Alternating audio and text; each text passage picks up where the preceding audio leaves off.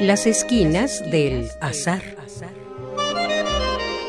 Todo encuentro casual es una cita. Diálogos con Oscar de la Borbolla. Expect entry interface in 45 seconds. And on my mark, your velocity will be 35,245 feet per Eh, second. perdón, con permiso. Ay, perdón, con permiso. Gracias. Hola, Juan. ¿Qué haces aquí? ¿Eh? ¿Oscar?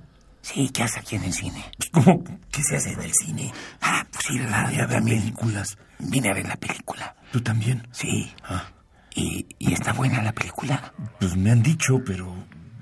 A ver si la puedo ver. Bueno, pues vamos, vamos a ver la película. Vamos a ver la película.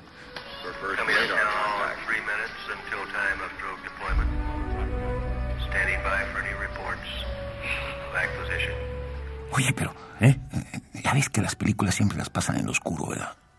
Sí, conocí a un amigo que no le gustaba el cine porque lo metían a la oscuridad y le daba miedo. Pues es que fíjate que la oscuridad es rete importante. la oscuridad. Sí. Mira, este.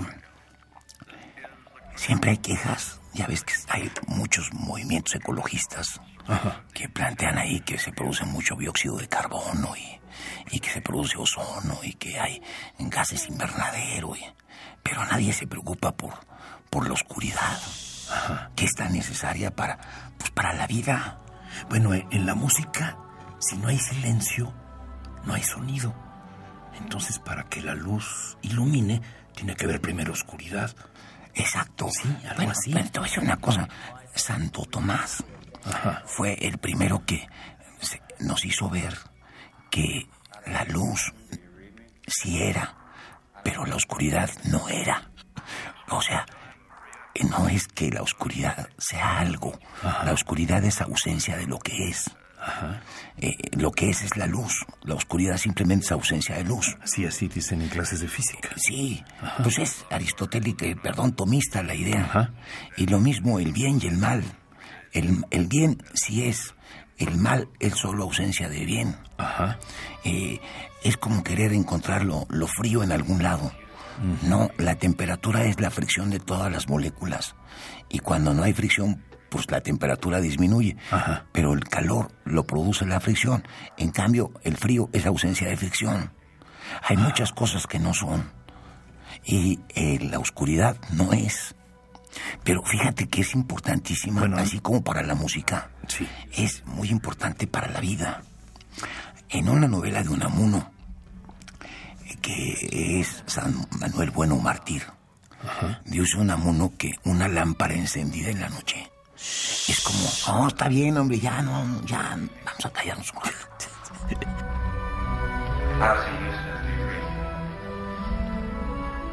Three minutes, 30 seconds, stand by. ¿De qué se trata la película? No, no, no, pero Bueno, más esta cosa es interesantísima porque Ajá. dice que cuando está la lámpara encendida, este, es como si la lámpara le dijera al árbol, árbol, tú no eres tú. La luz artificial falsifica la realidad de las cosas. Las cosas estaban, los vegetales, los animales, nosotros, en un estado de naturaleza, pero la presencia más violenta de la civilización es justamente la luz. Esto lo saben hasta los astronautas. Hay una estación que, pues, es un- un- una llamada Estación Espacial Internacional Ajá, sí. que está ubicada pues, a una altura de 400 kilómetros de altura. Y anda circunnavegando el planeta. y desde ahí toma fotografías. Ajá. Y pues estas fotografías que hemos visto de las ciudades en la noche son los manchones de luz. Hay muchísima luz, por ejemplo, y no solamente en Las Vegas, donde de veras es un despilfarro, o en Dubái, que cuando hacen fuegos artificiales, yo creo que somos vistos hasta Marte. Pero Seguramente. en... cállense! Espérate, Nos van a sacar del cine. Pues te digo que es un problema esto de, de la luz, porque no hay nadie que se haya tomado la molestia de pensar las consecuencias que puede traer para la sobrevivencia de todas las especies. Estamos, por ponerte un ejemplo, poniendo en peligro, pues, a las luciérnagas. Imagínate en una noche iluminada, estas pobres luciérnagas hembras tratando de brillar a todo foco para atraer al macho. Y pues como no se notan en la luz, no las ven, la bioluminiscencia de las de las luciérnagas, pues van a quedar pues, como insignificantes. Y imagínate que la necesidad de poder tener todo un ciclo biológico apoyado por la oscuridad para el descanso, para que durante el sueño oscuro, oscuro, podamos tener una buena eliminación de toxinas.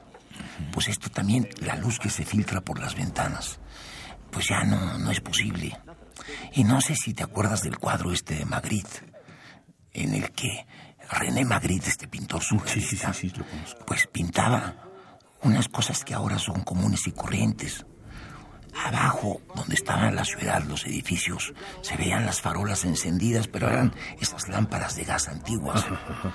Y el cielo estaba iluminado como si fuera de día. Entonces, era una contradicción muy bonita. Y ahora cualquier ciudad en cualquier lado está oscuro abajo, volteas al cielo y está perfectamente blanco. Está iluminado el cielo.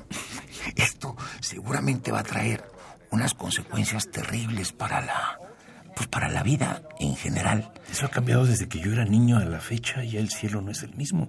Pues que no es el mismo porque hubo una evolución que empezó primero con las lámparas de vapor de sodio. Ajá. Y luego me no, perdón, primero fueron las de la luz mercurial. Ajá. Esas que daban una tonalidad azulosa, blanquizca. Y luego metieron las lámparas muy groseras que son las actuales. Estas que dan un baño amarillento a las cosas. Las de yodo. Las de vapor de sodio. Ajá. Entonces, ya no se puede ni siquiera ser poeta porque no hay noche. También está perjudicando a la poesía el que no exista la oscuridad necesaria como para poder encontrarnos con las imágenes, con nuestros fantasmas, con nuestros demonios, con todo lo que inspira el arte. ¿Que los poetas solo eh, escriben de noche? Pues mira, hay algunos que yo conozco que no escriben ni de noche ni de día. Es más, no escriben poesía. Cállense. Perdón. Perdón. No, bueno, lo que te quería contar es esto. Oye, ¿y por fin la película de qué trata? Pues no sé, porque se puso oscuro, se prendió la pantalla y llegaste tú. Uy, ¿no te parecería mejor irnos a echar un café allá afuera y comprarnos unas palomitas y seguir platicando de la oscuridad sin que nos estén calle y calle? Mm, bueno, esa es buena idea. Bueno, pues vámonos, vente. Eres un oscurantista. No, ahorita te explico más. Bueno, perdón, con permiso, sí, ya. Con permiso, con permiso. Radio UNAM, en colaboración con la Facultad de Estudios Superiores Acatlán, presentó Las esquinas del azar. Todo encuentro casual es una cita.